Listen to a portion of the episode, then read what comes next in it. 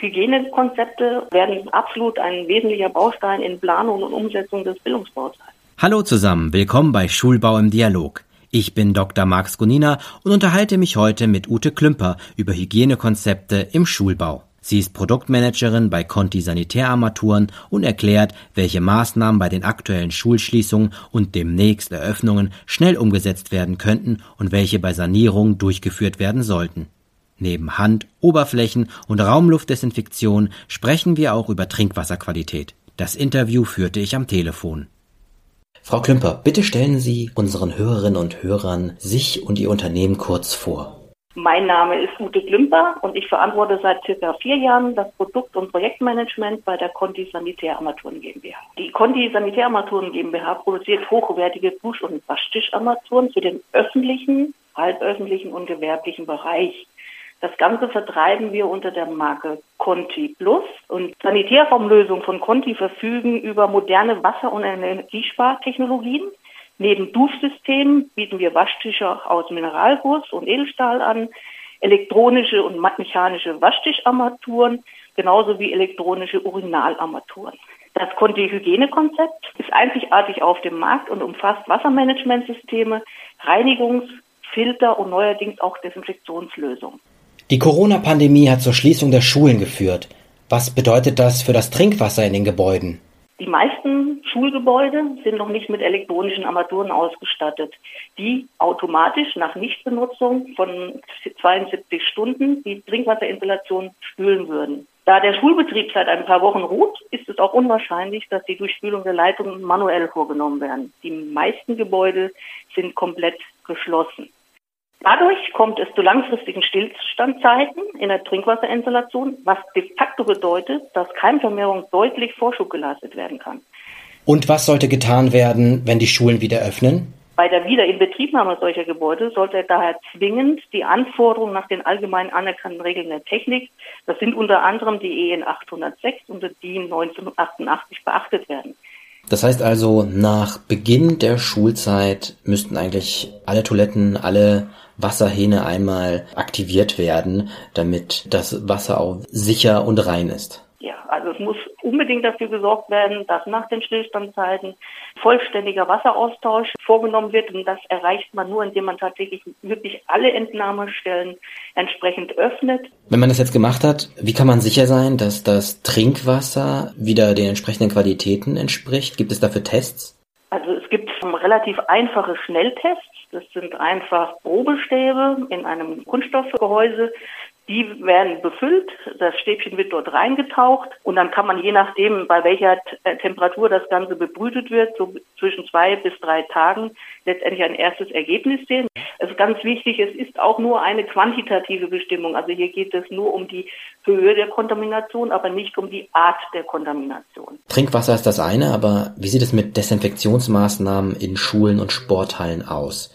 Was muss man da bedenken? Aus unserer Sicht ist es ganz klar notwendig, dass man insbesondere die Kontaktflächen, also solche Geschichten wie Türklinken, Tische, Stuhllehnen, in äh, Sporthallen sind das natürlich auch entsprechende Gerätschaften, aber letztendlich auch die Armaturen und Geräte in den Sanitärräumen mit zum Beispiel unserem Conti-Oxan Clean äh, Desinfektionsmittel letztendlich auch vernünftig desinfizieren, um hier keine Übertragungen mehr zu haben über die Kontaktflächen. Des Weiteren sollte man vor allem in Bereichen, wo, ich nenne sie jetzt mal Knotenpunkte, wo sich also viele Menschen letztendlich begegnen, Schrägstrich in vielen Räumen abgeht, unbedingt Desinfektionsmittelspender platzieren, nach Möglichkeit gerne berührungslose, um einfach letztendlich immer wieder die Leute dazu zu bringen, dass sie, bevor sie wieder die nächste Türklinke in die Hand nehmen, sich auch erst die Hände desinfizieren.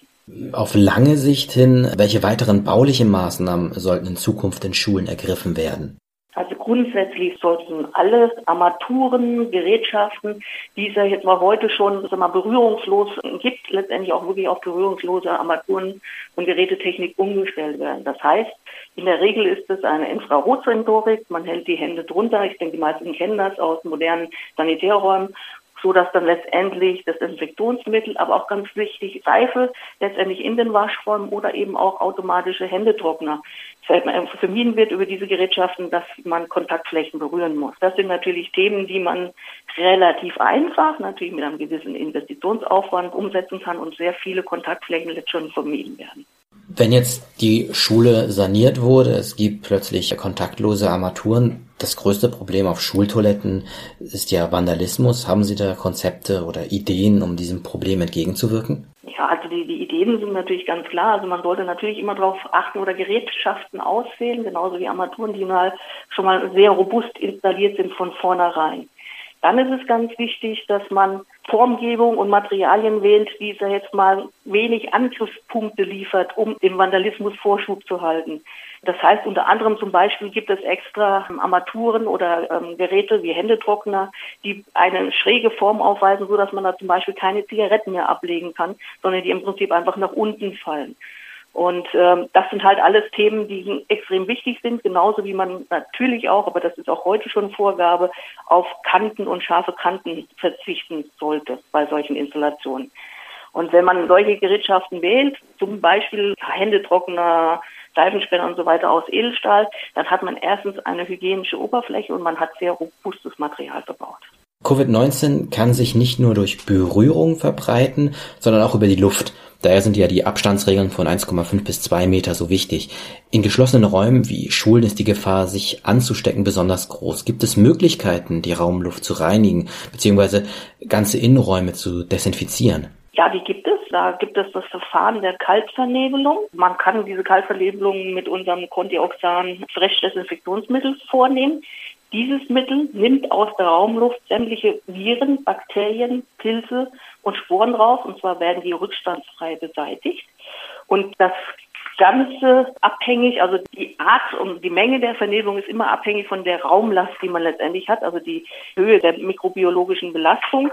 Und der große und schöne Nebeneffekt dabei ist, dass es eben auch noch Staub und letztendlich auch Gerüche mitbindet, sodass Sie am Ende des Tages wirklich einen extrem frischen und cleanen Raum vorfinden. Wie muss man sich das Kaltvernebeln eigentlich vorstellen? Ja, das ist im Prinzip ist das ein Behälter, auf dem sitzt ein Zerstäuber, ein elektronischer Zerstäuber eben drauf. Wir haben in der Regel Gerätschaften mit drei Düsen.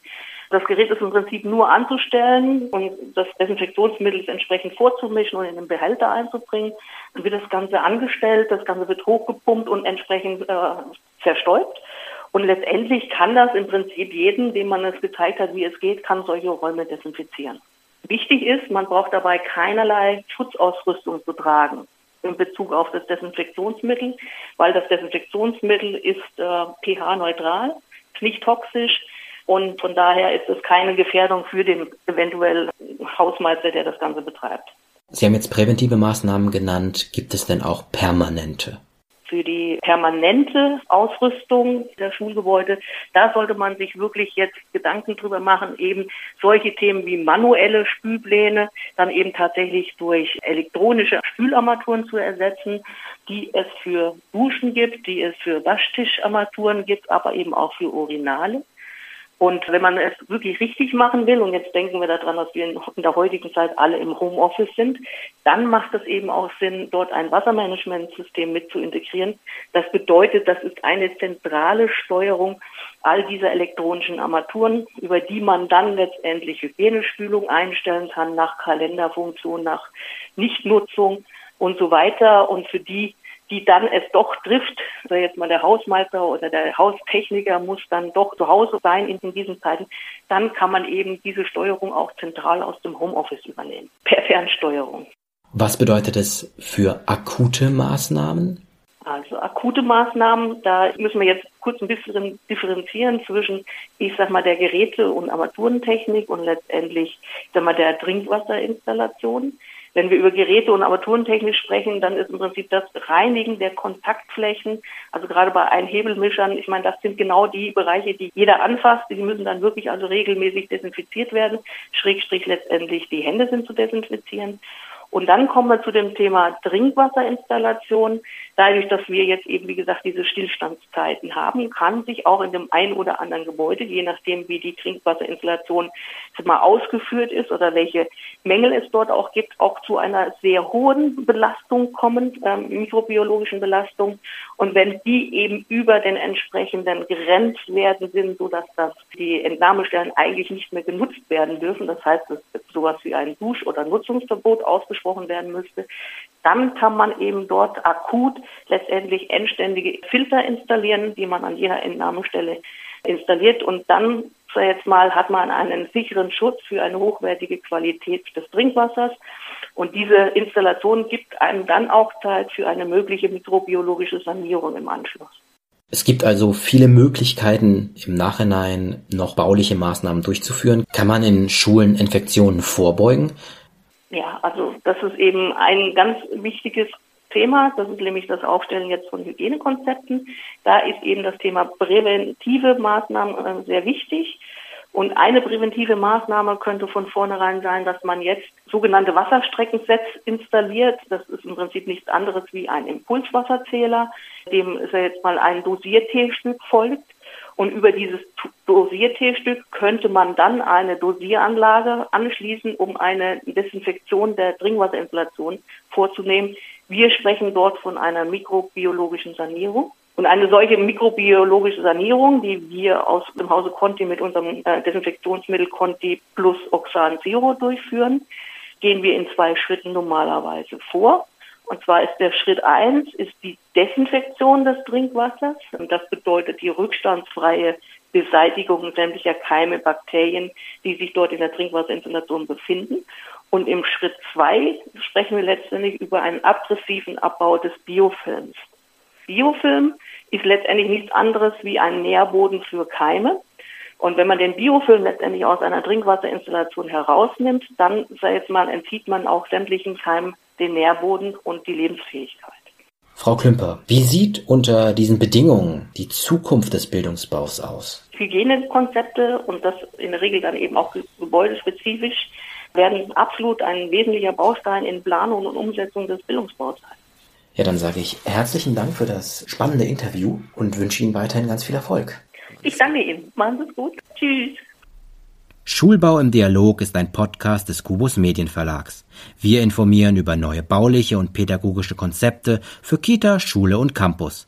Mehr zum Schulbaumagazin und den Schulbaumessen finden Sie auf www.schulbau-messe.de.